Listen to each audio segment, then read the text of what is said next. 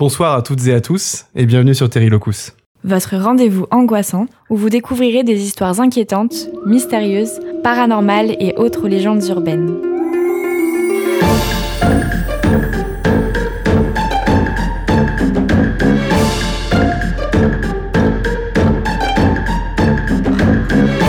Aujourd'hui, on revient avec un nouveau format, Effectivement, on a découvert récemment le subreddit Short Scary Stories dans lequel on a lu beaucoup d'histoires qu'on a trouvées très bien écrites et on a décidé du coup de vous partager nos préférés.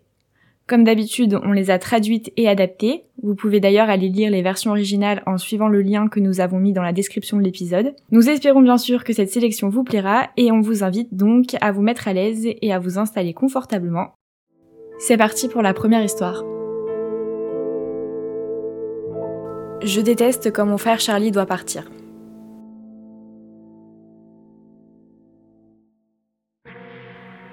Je déteste quand mon frère Charlie doit partir.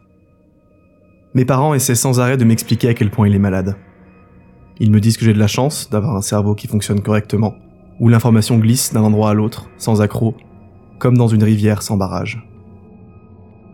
Quand je leur dis à quel point je m'ennuie, sans mon petit frère avec qui jouer, ils me font culpabiliser pointant le fait que son ennui à lui est probablement bien pire que le mien, étant donné qu'il est confiné dans une chambre obscure au sein d'une institution. Je les supplie chaque fois de lui donner une dernière chance. Ils acceptaient au début. Charlie est revenu plusieurs fois à la maison, mais chaque visite était plus courte que la précédente. Chaque fois, de manière systématique, ça recommençait. Les chats du quartier finissaient dans son coffre à jouets, les yeux arrachés, les lames de rasoir de papa étaient retrouvées posées sur le toboggan du petit parc en face de la rue. Les vitamines de maman étaient remplacées par des petits bouts de plaquettes pour lave-vaisselle. À force, mes parents sont devenus réticents à l'idée qu'ils reviennent. Les dernières chances se font de plus en plus rares. Il m'explique que son trouble le rend tout à fait charmant, que c'est facile pour lui de prétendre que tout va bien et de tromper les docteurs qui s'occupent de lui. Enfin, il m'explique que tant pis si je dois m'ennuyer, au moins ils sont sûrs que je suis en sécurité, loin de lui. Oui, je déteste quand mon frère Charlie doit partir. Ça me force à devoir faire semblant d'être un gentil garçon. Jusqu'à ce qu'il revienne.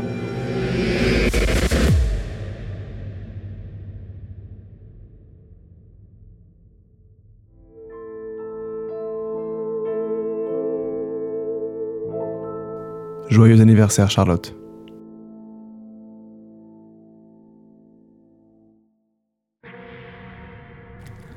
Bonjour ma belle, c'est l'heure de se lever. J'ouvre mes yeux et je vois David l'infirmier. Il est en train de préparer mon injection matinale. Je m'assieds donc sur le rebord du lit et je remonte les manches de mon pyjama. Je sens l'aiguille qui pénètre ma peau et le médicament passer à travers mes veines. David me fait un grand sourire. C'est bien ma belle. Tu peux aller à la salle à manger maintenant si tu veux. Et prendre ton petit déjeuner avec tes amis. Amis. Je n'ai aucun ami ici. Ils sont tous à plus d'une centaine de kilomètres. Ils profitent de la vie. Ils apprennent des trucs, ils s'amusent en soirée, eux. Ils ne passent certainement pas leur jeunesse dans un asile psychiatrique. Mes parents m'ont abandonné ici. C'était juste après une autre crise d'angoisse en classe. J'ai perdu le contrôle et j'ai essayé de faire quelque chose de stupide. Mais maintenant, tout me paraît stupide. Je passe à côté de la chambre de Nora la timbrée. Ses cris sont impossibles à ignorer. Elle hurle sans arrêt, quoi que ça puisse signifier. J'aperçois deux docteurs qui accourent vers sa chambre avec une seringue. Cet endroit est rempli de gens comme elle, et je ne pense pas avoir ma place ici. J'entre finalement dans la salle à manger et j'entends un grand Surprise Je regarde autour de moi et je vois que les autres patients entourent un gâteau surplombé de bougies en forme de 1 et de 7. Il y a marqué Joyeux anniversaire Charlotte. Ah oui, c'est vrai. J'avais complètement oublié. J'ai 17 ans aujourd'hui. Youpi. Je force un sourire et je souffle mes bougies. Le gâteau a un goût de savon. Ou de sirop pour la toux peut-être. Pendant que personne ne me regarde, j'en profite pour cacher les deux bougies dans ma poche. J'imagine que c'est le seul cadeau que je puisse espérer recevoir aujourd'hui. J'interpelle une infirmière alors que je retourne dans ma chambre. Je lui demande si mes parents vont passer me voir. Elle hausse les épaules et puis s'en va sans dire un mot. Connasse. Je m'allonge dans mon lit et j'étire mes bras et je fixe mes mains. Elles sont tellement bizarre. Tellement, tellement bizarre. Peut-être que c'est un effet des médicaments. David l'infirmier interrompt ma contemplation. Il entre dans la pièce avec mes pilules pour l'après-midi. Comment tu te sens, ma belle? Est-ce que ta surprise d'anniversaire t'a fait plaisir? Son sourire est trop large pour être spontané, c'est agaçant. Ouais, j'ai oublié que c'était aujourd'hui. Il prend ma main pour me rassurer. T'inquiète, ma chérie, ça peut arriver à tout le monde. J'en profite alors pour lui demander pourquoi est-ce que ma peau est si bizarre. Il me lance un regard compatissant. Je pense que ta peau est tout à fait normale, étant donné la situation. Tu ne penses pas, ma jolie? Est-ce qu'il se fout de moi? J'en ai marre. Je pense qu'aucun de mes amis n'a ses mains, regarde. Tu trouves vraiment que ça a l'air normal? À mon âge, je veux dire Tu trouves que j'ai l'air en bonne santé? Je viens d'avoir 17 ans, je te rappelle. Je sors les bougies de ma poche et je les colle pratiquement à son visage pour le provoquer. Tu vois? 1 et 7, 17. Je lui ai parlé sciemment comme à un abruti. Mais David ne se laisse pas démonter. Il prend délicatement les bougies de mes mains qui sont soudain mises à trembler. Charlotte, ce n'est pas 17. Regarde, dans le bon ordre. Tu vois? 7 et 1. 71.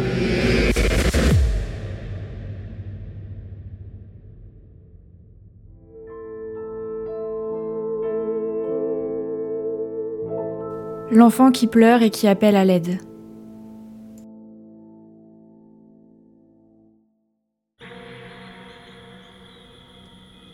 Si vous entendez un enfant qui pleure et qui appelle à l'aide, ignorez-le. Surtout si c'est la nuit. C'est ce qu'oncle Stéphane nous a dit, à mon frère et à moi, quand nous étions petits, et à quiconque s'approchait du petit point d'eau dans la forêt. Car il avait une histoire à ce sujet. Selon lui, quand il était jeune, il avait suivi le son des pleurs d'un enfant à cet endroit, et il était finalement tombé sur ce qui ressemblait effectivement à un enfant, blotti dans le sol et qui portait un jean et un t-shirt rouge. Il paraissait avoir le poignet et le bras cassés. Lorsqu'oncle Stéphane s'est finalement baissé vers lui, il a réalisé que ses vêtements étaient en fait une couche de fins poils colorés. Ils entouraient une immense bouche qui s'étirait des épaules jusqu'aux pieds et qui s'avançait vers lui. Il s'est alors immédiatement enfui, terrifié par cette chose, et il a raconté son histoire à n'importe qui voulait bien l'entendre. Elle s'est répandue comme un feu de forêt dans la petite ville. Je n'y ai personnellement jamais vraiment cru à ce monstre qui imitait un petit garçon pour manger les gens. Honnêtement, je pensais surtout que mon oncle avait inventé toute cette histoire pour obtenir son quart d'heure de gloire. Mon frère, par contre, y croyait dur comme fer. C'était presque une obsession. Comme on voulait tirer ça au clair, malgré l'interdiction de notre oncle, nous sommes souvent allés dans les bois pour rechercher ce fameux monstre. Nous n'avons jamais rien trouvé. Un jour, mon frère a finalement décrété que le bruit de nos discussions devait le faire fuir. Il a alors suggéré qu'on poursuive nos recherches, mais séparément, pour faire le moins de bruit possible. Nous nous étions mis d'accord pour nous retrouver à la maison à 17h. À 17h, mon frère n'était pas rentré. J'ai dû mentir lorsqu'on m'a demandé où il était. Personne ne devait savoir que nous nous étions seulement approchés de la forêt. J'avais bien plus peur de me faire punir que pour la sécurité de ma saucisse de frère. De toute façon, je me disais que c'était pas vraiment une forêt. C'était plutôt un parc étendu, construit par l'homme, et qu'il était entouré de part et d'autre par des habitations. Il y avait même un supermarché. Je me disais que si mon frère s'était effectivement perdu ou blessé, quelqu'un finirait forcément par le retrouver et l'aider. Je veux dire, ce n'était pas vraiment grand. Mais mon frère n'est jamais rentré. Lorsque la police m'a interrogé, j'ai dit que je ne savais rien. Et ils n'ont pas insisté, après tout je n'avais que 7 ans. Ils l'ont trouvé quelques jours plus tard. Il était tombé dans un trou. Il était peu profond, mais mon frère était quand même coincé. Seule sa tête et un bout de sa main dépassaient. Il s'était malheureusement cassé le bras dans sa chute, et on a appris que les corbeaux avaient dévoré une partie de son crâne. En fait, Près d'une vingtaine de personnes aux alentours ont entendu mon frère implorer de l'aide cette nuit-là. Il y en a une qui a même distinctement compris qu'il avait le bras cassé. Ils ont tous confirmé avoir évité la zone d'où provenaient les pleurs. À cause de l'histoire d'oncle Stéphane.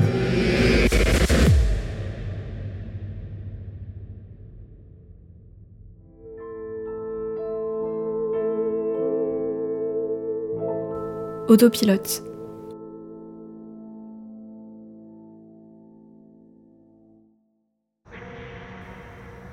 Généralement, on a tendance à s'habituer à la vitesse sur l'autoroute, quand on roule dessus depuis longtemps. Percé par la musique et le ronronnement du moteur, les phares, les lignes jaunes, blanches, le béton noir se mélangent. Dans la tête, tout ça finit par former une sorte de flou artistique. Les gens sont en autopilote. Non, il n'y a presque personne qui s'arrête sur l'autoroute. C'est la chose la plus difficile à laquelle il faut s'habituer. Mais je ne peux pas vraiment leur en vouloir. Au chaud, dans leur voiture, ils ont une destination, ils ont une vie. Mais moi, eh bien, je ne sais pas vraiment où je suis, et encore moins où je vais. Ça fait si longtemps que je marche, si longtemps. Je marche, simplement, le long de la route, levant mon pouce avec ferveur dès qu'un véhicule s'approche, espérant que contre toute probabilité, le conducteur me remarque et s'attarde sur moi. Alors, imaginez ma surprise quand c'est enfin arrivé. Un vieux break, un peu cabossé, qui débarque sur la portion déserte où je suis en train d'errer.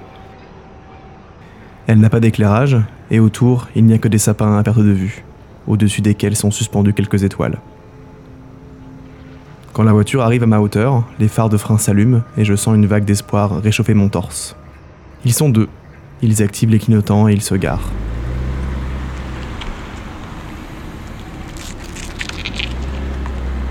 Je m'approche avec excitation. La chance me sourit enfin, je n'en reviens pas. Quand j'arrive près de la fenêtre du passager, je vois qu'elle est déjà baissée.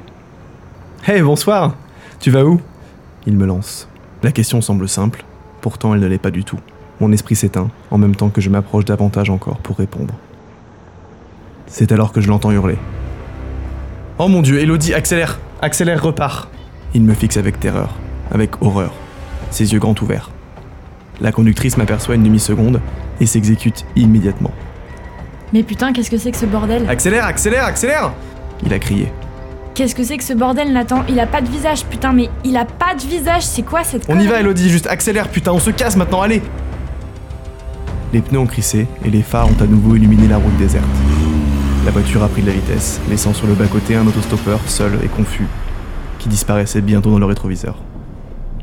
Les phalanges d'Elodie étaient toutes blanches, tandis qu'elle serrait le volant et accélérait encore, bien au-delà de la limite recommandée. C'était quoi ce. ce truc? Sa voix est tremblante et elle a les yeux humides. J'ai placé ma main sur son épaule et je l'ai serré gentiment. Je sais pas, bébé. J'en ai vraiment aucune idée. Mais il est parti, c'est fini. Il est loin derrière nous maintenant.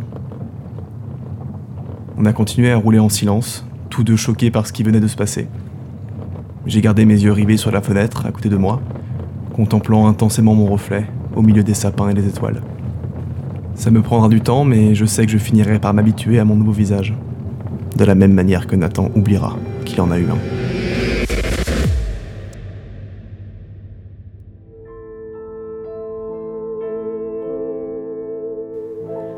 La mort entre dans un bar.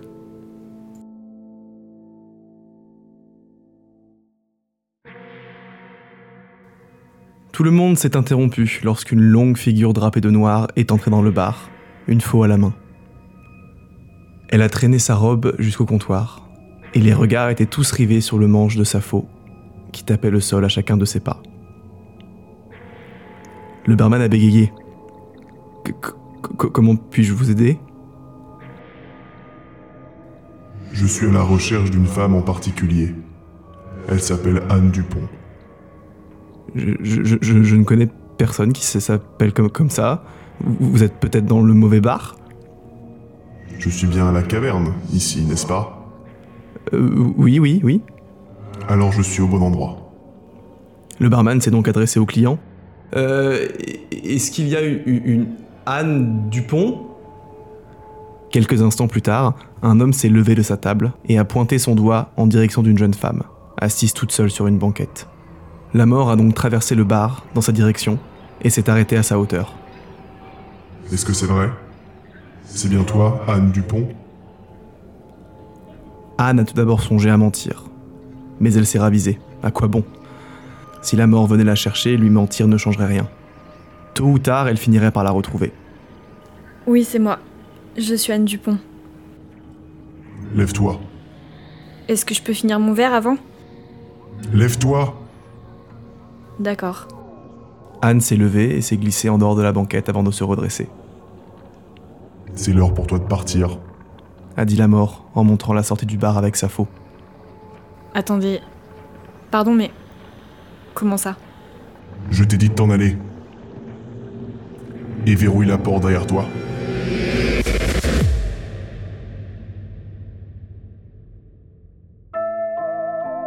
Bonsoir, nous revoilà. Nous espérons sincèrement que ce nouveau format vous a plu et que les histoires vous auront diverti. Quoi qu'il en soit, et comme toujours, nous revenons au plus vite avec un nouvel épisode. Vous pouvez bien sûr vous abonner si vous voulez rester informé. Et d'ici là, euh, portez-vous bien. À bientôt sur Terry Locus. Bisous